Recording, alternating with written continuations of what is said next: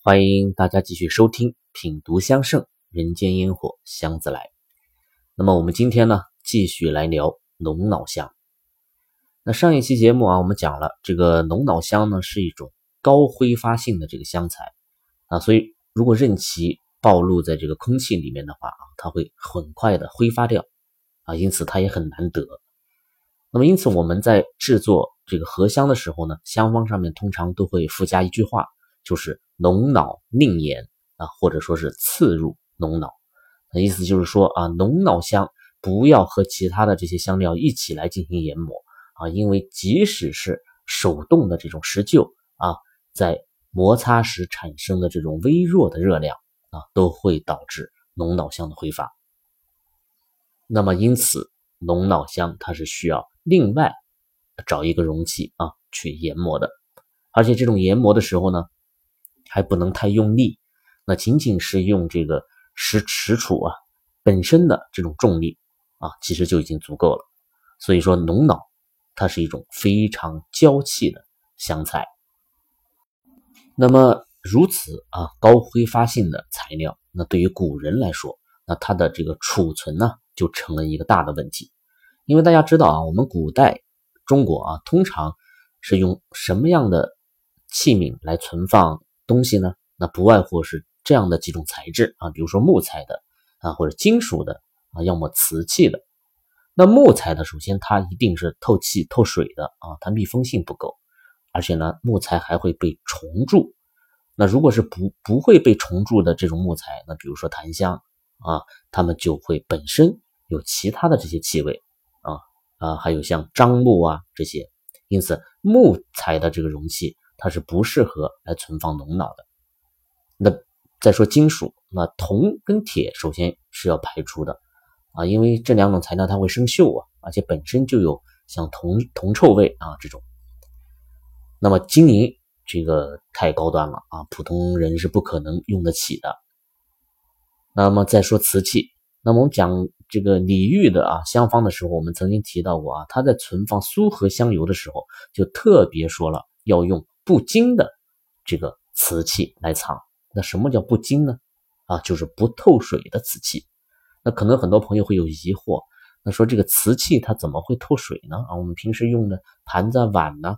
没有哪个会被水浸湿啊，那所以这里就要涉及到我们啊中国瓷器的一个发展的历史。那比如说在宋以前呢，我们中国的瓷器其实是被称为高古瓷的啊，也就是叫原始青瓷。那么在那个时期的瓷器呢，它并没有我们今天所使用的瓷器如此的坚实啊。为什么不坚实呢？是因为当时的这个窑火啊。它达不到特别高的温度啊，因为过去都是用柴烧的，那么我们今天都是用气啊，煤气啊这些来烧，那温度不够，瓷器呢这个胎体啊就不够紧实啊，所以呢就更接近我们所说的这种陶器。那么陶器大家都用过啊，你沾到水里，它的这个马上就会被水浸湿的啊，因为它的这个胎体啊里面的这个孔隙很大。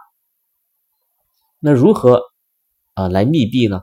那只有一个办法啊，就是在瓷器的表面上刷一层釉，那这样呢，瓷器就会变得很光亮，啊，就可以防水啊，防透呃防透气了。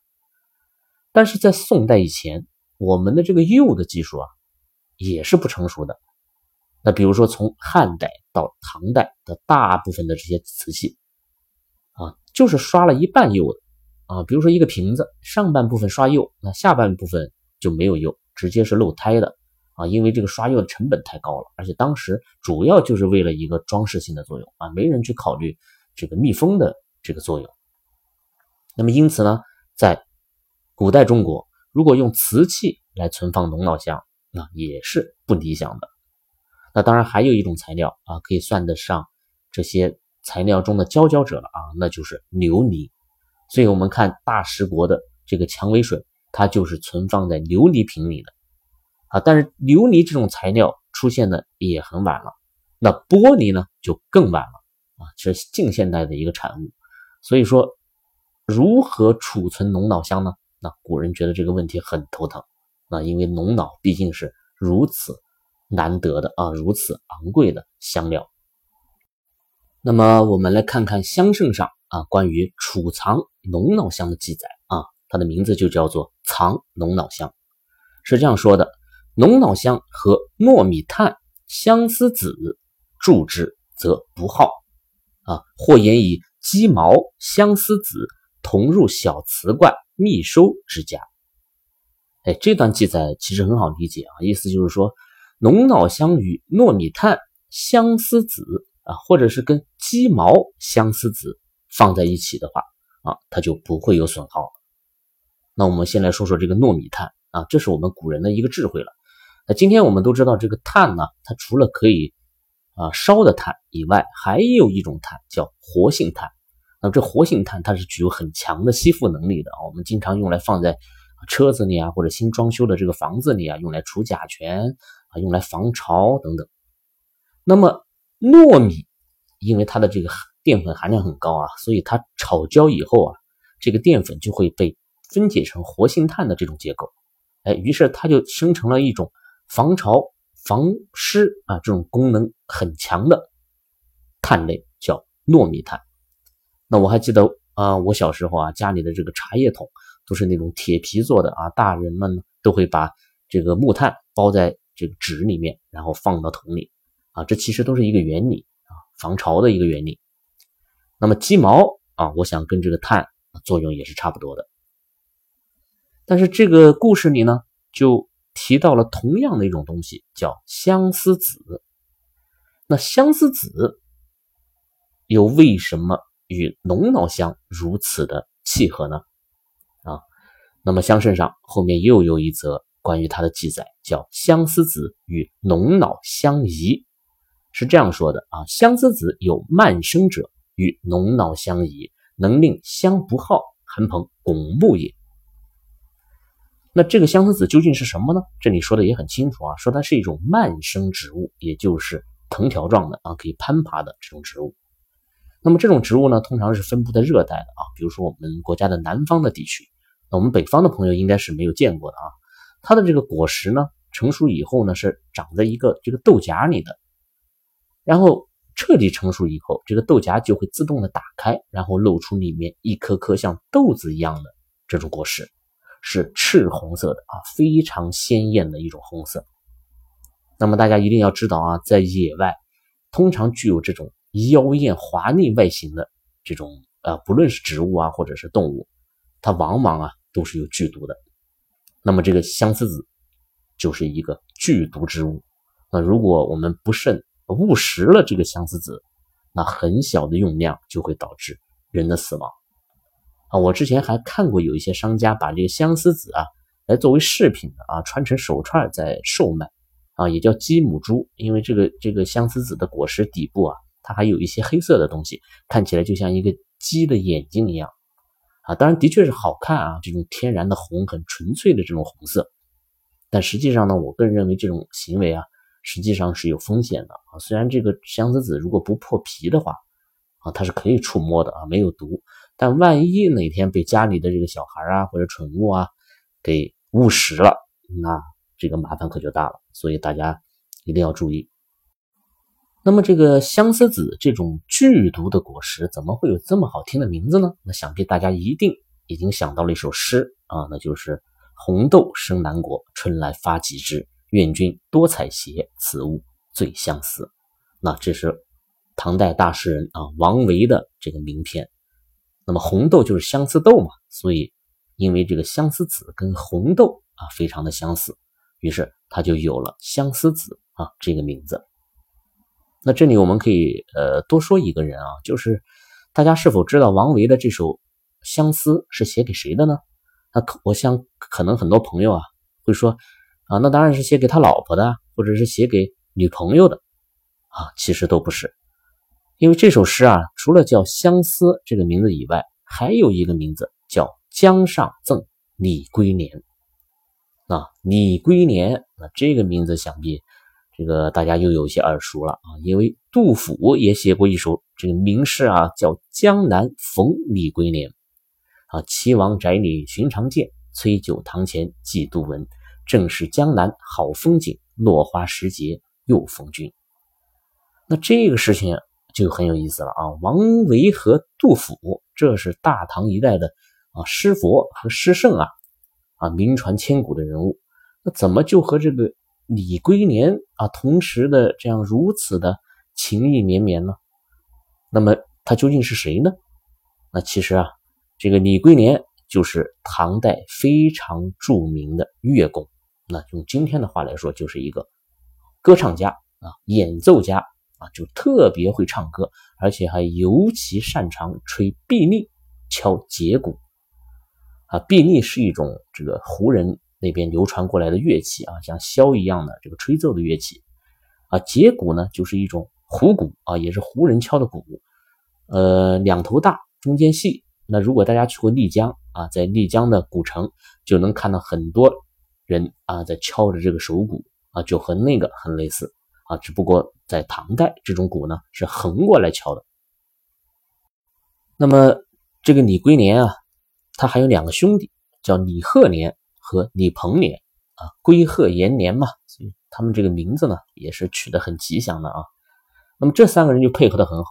那李鹏年就善舞啊，会跳舞；李鹤年呢就善歌啊，特别善于唱歌。李龟年则善于吹奏乐器和作曲，哎，所以他们这啊三个人兄弟三人啊，在这个唐代的开元年间，那简直就是超级大明星啊，而且深受唐玄宗的这个宠爱啊。大家知道唐玄宗嘛，他本身就是一个这个音乐发烧友啊，他自己呃也谱过曲，那就是那个著名的《霓裳羽衣曲》啊，就是他自己谱的啊。所以李龟年和唐玄宗。这两位人也是情谊非凡的。那么这个李龟年啊，除了给唐玄宗啊去唱啊、去跳啊、去这个演奏啊，他也经常去这个王公贵族的家里去表演。那比如说我们杜甫的这个诗里面啊，齐王崔九啊，他们一个是皇帝的弟弟，一个是当时中书令的弟弟啊，这都是皇亲国戚。那么李龟年在他们府上。歌唱的时候啊，那也许杜甫当时呢就是座上宾。那么更有意思的是啊，这两首诗呢基本上都是写于同一个呃历史的时期的啊，那就是安史之乱。那北方沦陷了啊，然后大量的这个贵族啊都逃往江南。那杜甫呢实际上就是在湖南啊遇到的李龟年啊，一代音乐奇才啊，没想到也是颠沛流离至此啊，所以。杜甫见到他感慨很多，而且他跟杜甫相遇之后呢，没多久也就很快的病逝他乡了。那么当时王维呢，他还在长安啊，因为他被安禄山啊胁迫在长安继续任职，所以他也不知道当年的这种挚友啊李龟年究竟逃到哪儿去了，所以很是想念，便留下了这首千古名篇。所以大家一定要知道啊，王维的相思不是情爱。啊，而是才子之间的这种惺惺相惜。那么我们回头再说这个相思子啊，就究竟是什么样的原理能够让这种剧毒之物，呃，配合龙脑香就可以不损耗龙脑香的香气呢？啊，我暂时没有找到更多合理的解释啊。如果大家有兴趣，可以去深入的探究一下啊。因为在我们今天储藏龙脑香这个事情太简单了啊，任何一个密封的塑料瓶。啊，或者玻璃罐都可以轻松的做到完全的密封啊，因此对于藏龙脑香的这些典故啊，我们可以来当做一个非常有意思的历史文化啊来了解一下。那么接下来啊，我们继续顺着香圣的记载往下看，我们就会发现啊，这个龙脑香开始正式的出现在中国是在唐代，而在此之前只有一个传说性质的这种记载。啊，也就是南北朝时期啊，我们曾经讲过的那位奇葩皇帝萧衍啊，这个故事就是说的有几位这个异人嘛，就是神仙啊、道士、方士之类，就想为梁武帝萧衍去海里面取珍珠，但是取这个珍珠啊需要击败这个看守珍珠的龙，那么就有人问了，说那你有龙脑香吗？那你如果没有龙脑香的话，那你是不可以驾驭这个龙的。啊，也就是不可能成功的。那么这个故事呢，或者说这个传说，就是龙脑香最早的一则记载。那么接下来忽然就跨越了几百年，到了唐代了。那比如说乌涂国献唐太宗龙脑香，啊，这句话的意思就是说，印度有一个小国家叫乌涂国，啊，就像李世民啊献了这个龙脑香，那就说明龙脑香正式传入中国啊，是因为万邦来朝啊，是因为它是作为贡礼而来的。那么在龙脑香入宫之后，那就一发不可收拾了啊！唐人如获至宝。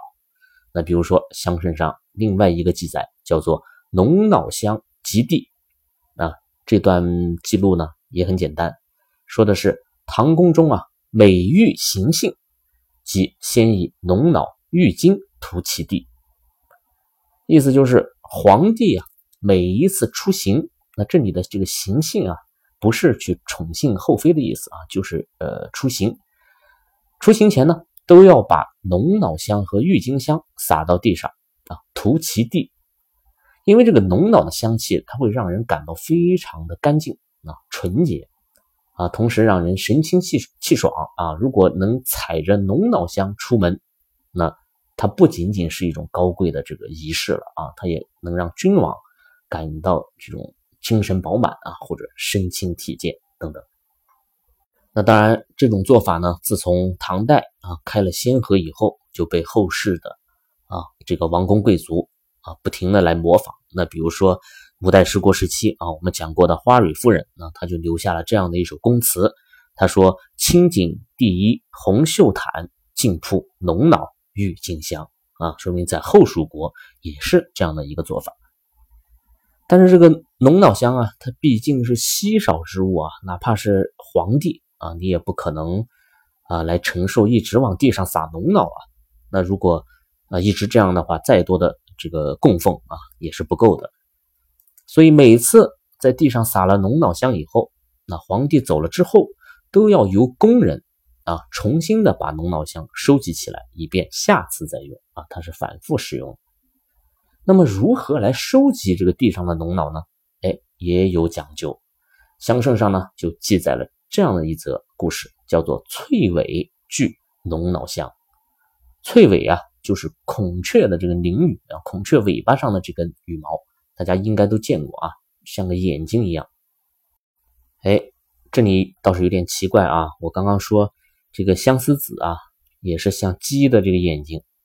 那这个孔雀翎毛上这个呃颜色啊，也是像个眼睛啊。那么莫非在中国古代龙脑香跟眼睛有什么关系吗？啊，这个属于灵光乍现啊，这个有待研究。那么为什么要用孔雀的这个翎羽来做扫帚呢？那这里说的就很有意思了。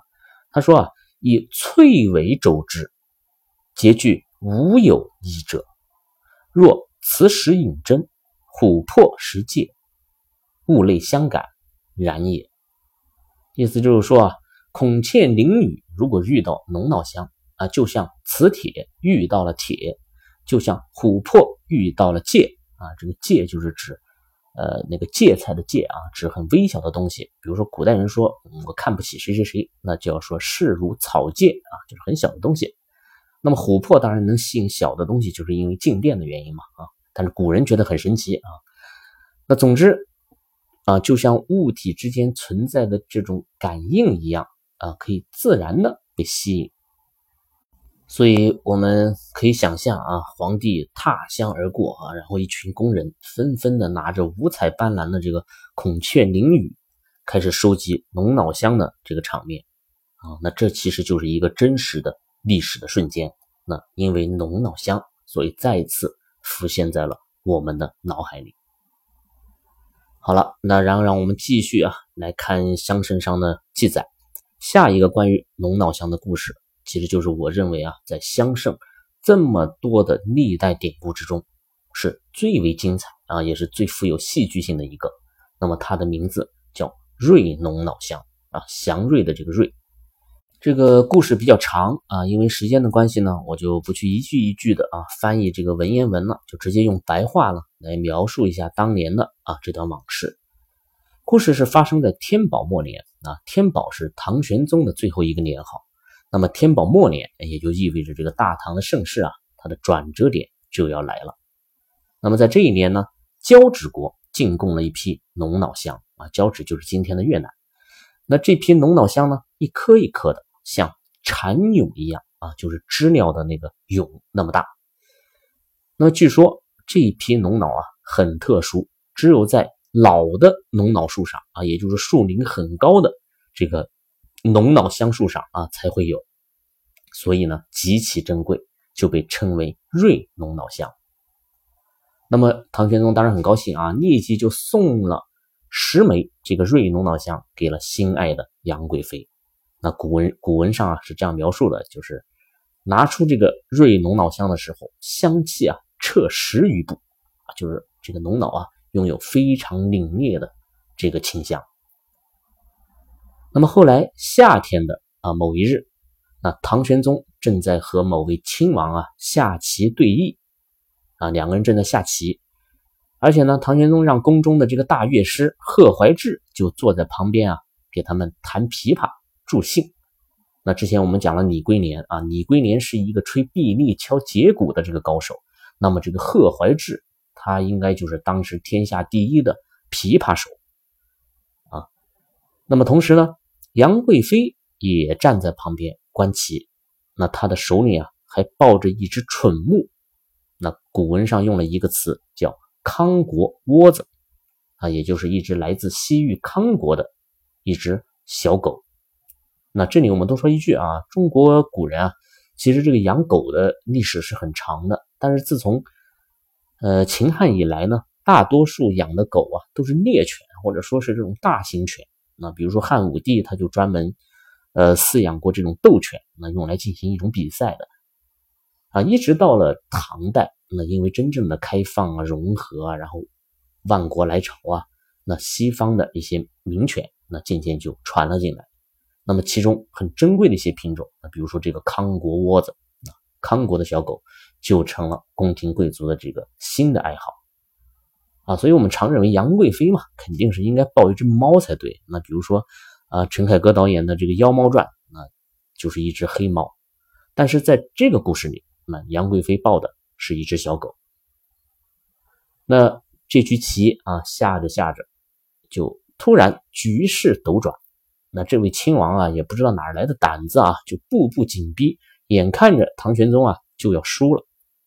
那这个时候呢，杨贵妃就悄悄的把小狗啊放在了座位上。那那个时候大家知道，我们唐代的座位啊都是榻啊，或者叫床。啊，而不是像我们现在一张张的凳子，所以这个棋桌啊，一定是跟座椅连在一起的。那么这只小狗，哎，它就突然跳上了这个棋桌，一下子就把棋盘呢给打翻了。那唐玄宗见状啊，心中一阵窃喜啊，但是古文上用了两个字“大悦”啊，很高兴。那现在大家知道这个杨贵妃的厉害了吧？她可不是仅仅凭借这种美貌或者风姿啊。来博得宠爱的啊，她的这种察言观色啊，这种善解人意啊，这种高明的手段，那可不是一般的这个女人啊可以做到的。所以唐玄宗大悦，他悦的难道是那只懂事的狗吗？那当然不是，啊，悦的是为他解围的杨贵妃。那么这个时候呢，忽然吹来了一阵风。啊，那个时候夏天很热啊，所以这个贵妃嘛，穿的一定都是那种轻盈啊、飘逸的这种纱裙。那衣袂飘飘之中啊，哎，就有一缕这个飘扬的纱巾给吹到了这个贺怀志的头上，就搭在了这个贺怀志的头巾上面，而且还搭了一段时间啊，一直到贵妃转身的时候，这个纱呀才落下去。那么到了晚上。哎，贺怀志回到了自己家里，取下头巾，忽然就闻见了一股非凡的香气啊，钻入鼻中，心头一惊，立即想起了白天的那一幕。啊，我的天哪，这是啊贵妃身上的香气啊！那大家可以脑补一下啊，贺怀志当时的这个心情啊，我估计应该是很复杂的。你想啊，他一个原本心无旁骛、抚琴的这种匠人呢。突然闻见了这世上最为妖娆的啊，然后呢却是最为高高在上的这个女人的香气，难免心中是波澜四起啊。所以我们说情欲也好啊，遐想也罢，总之贺怀志他是一夜无眠啊，所以这个头巾他也就没有敢再去戴了啊，而是找了一个这个锦囊啊给装了起来。那么这个故事并没有结束，还没过去多少岁月呢啊，这个安史之乱就爆发了，长安城被叛军攻陷。然后唐玄宗就带着一家一家这个老小啊向南逃去啊，他们要去蜀中避难啊。古代就是这样的，唐长安一乱就立马往四川跑。那么在马嵬坡，那六军不前，那众将士都要求杀掉这个杨玉环和杨国忠。那么万般无奈之下，唐玄宗只好赐死了杨贵妃啊。这个故事大家都是知道的。那么一直等到战乱平息，唐玄宗呢回到了长安的这个宫殿里。当然，他当时已经不是皇帝了啊，而是太上皇了。他就站在这个宫殿里，凭栏远眺啊。可是这个江山依旧，但伊人却已不在了。那《长恨歌》里就不就有那么一句嘛，叫“君王掩面救不得，回看血泪相和流”。啊，总之是非常的啊悲痛，非常的思念。那这个时候呢，贺怀志来了，啊，他手里呢就拿着那只锦囊，当然里面肯定是那只头巾了。那他就把当年的这件事情呢给禀告了皇帝。唐玄宗拿出了这个头巾，捧在面前，不禁嚎啕大哭啊。他哭着说：“是的，这就是他的瑞农老乡啊。”那么大家一定还记得我们之前讲过的另外一个故事吧？啊，就是玄宗派人挖开了马嵬坡贵妃的这个墓葬啊，看到她肌肤已坏而香囊犹存。那么同样的事情又再次发生了啊，因为是香气，让这个唐玄宗忽然觉得那个早已遥不可及的爱人，此刻就如同返魂了一般啊，潸然而来。所以我们不必去讨论啊这件事的真伪啊，但至少在那个没有录音。啊，没有照片、没有视频的这样的年代，香气的确是印刻记忆最好的一个媒介了。所以大家看啊，这则瑞农老乡的这个故事啊，真的是很精彩啊，跌宕起伏的。而且在后世里面呢，很多的小说著作啊，包括一些电视剧啊、电影，都会用上类似的这个桥段啊，从而显得女主这个女主人翁啊很机智啊。实际上来源都是在这里，叫窝子。乱局的这个典故，那么但是呢，在香圣上，这个故事却并没有讲完，因为我们的这个周家胄先生啊，他又从另外一本古籍上，啊摘录了另外的一段故事，正好啊跟这个故事呢接起来了，啊，所以其用心细密啊，可见一斑。那么他摘录的这则故事叫什么呢？叫《宜安禄山龙脑香》。原文啊是这样说的：贵妃以上次龙脑香私发明陀使，以安禄山三枚，余归受抵。杨国忠闻之，入宫与妃曰：“贵人妹得家乡，何独令一寒思怨也？”妃曰：“兄若得相，胜此十倍。”啊，这个故事虽然很短啊，但是依然十分精彩啊，而且它的信息量也很大啊。所以在这里也很值得来跟大家聊一聊。那这个故事的意思是这样的啊，就是接上回吧。玄宗不是赐了杨贵妃十枚的这个龙脑香吗？哎，但是杨贵妃转手就送人了，其中的三枚啊送给了安禄山。这个这里呃有一个描述很有意思啊，叫私发明陀使。私发就是悄悄的啊，很隐秘的送去。那让谁去送呢？让明陀使去送。那这个明陀使日月周先生啊，在香圣的下面给了一个注释，就是唐代驿站的一种官职，是用骆驼来传送这种军机文件的，而且规定的很严啊，非边塞军机不得擅发。也就是说啊，贵妃动用了私权，让明陀使把香送往了当时还在边塞的这个安禄山。那么剩余的则给了寿王府。那这个寿王就是唐玄宗的第十八子，叫李茂。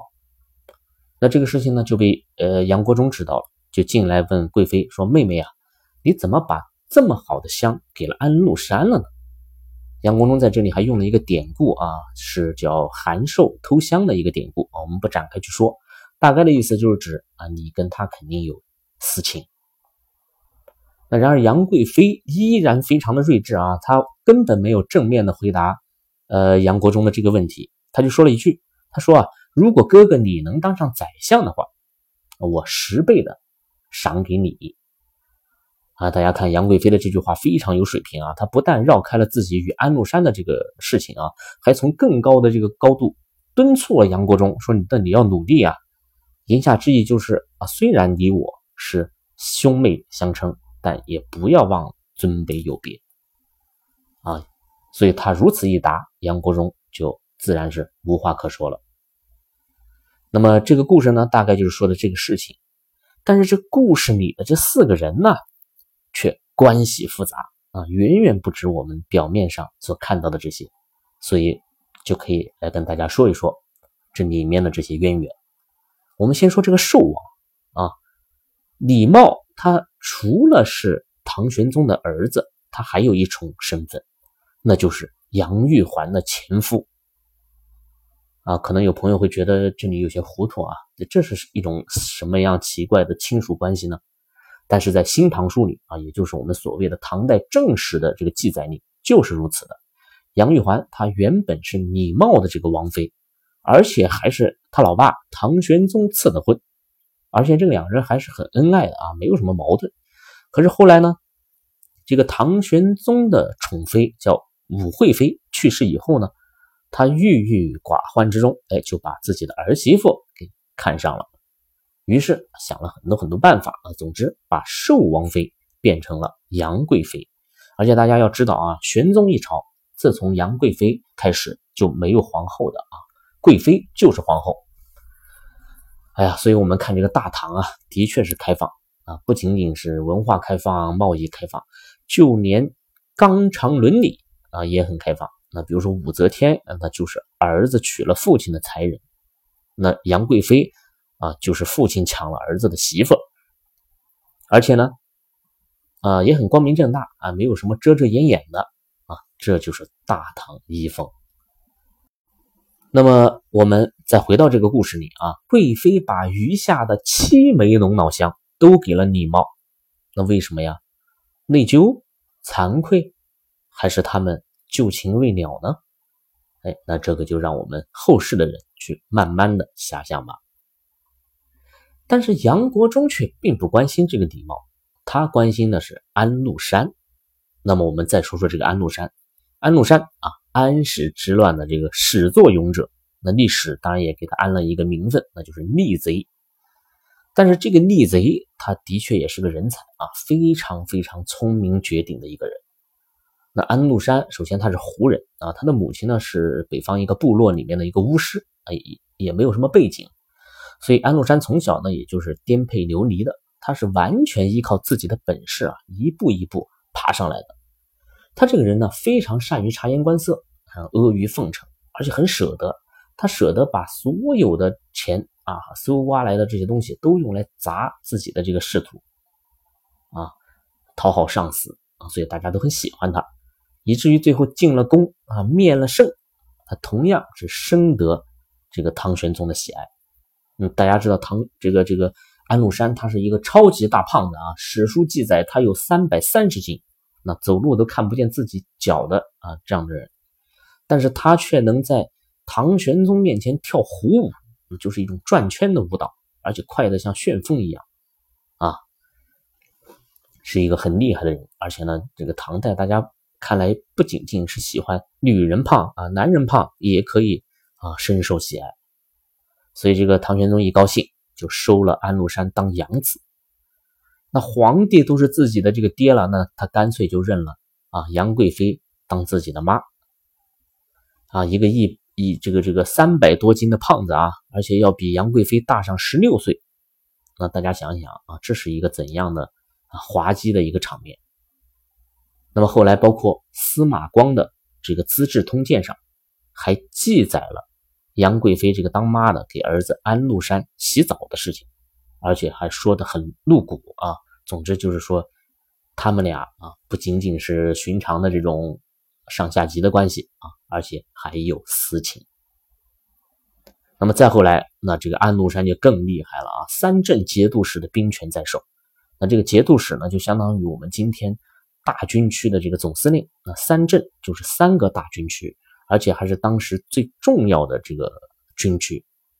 那因此，呃，安禄山在叛乱的前夕，他实际上掌握的兵力呢，已经占了全国总兵力的三分之一，而且全部都是精锐之师。那么必然的结果就爆发了啊，安史之乱啊。但是这个叛军他也要师出有名啊。那安禄山喊出的口号就很有意思，是“诛杀杨国忠，清君侧”。啊，为什么？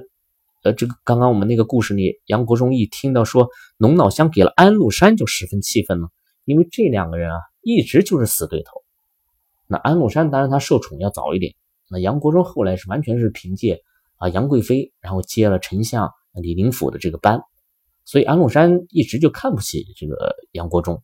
那杨国忠也视安禄山为大敌，所以他们就是一个将一个相，然后将相不和，平时呢就有很多的这个交锋。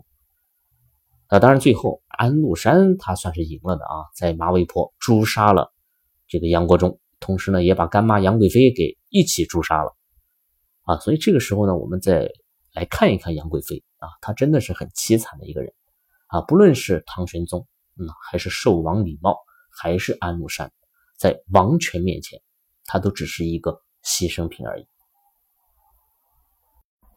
好了，那么以上呢就是关于龙脑香啊，我想跟大家分享的一些历史故事啊，孰真孰假，我们不去评判。但在这悠悠的历史长河之中，龙脑香已然已经不仅仅是香了，它是影子，是信物，又或者是一份礼物，它关联了太多太多的。旧梦情长与恩怨是非。那么关于龙脑香就和大家聊到这里。我是见闻香堂青花家子，我们下期再见。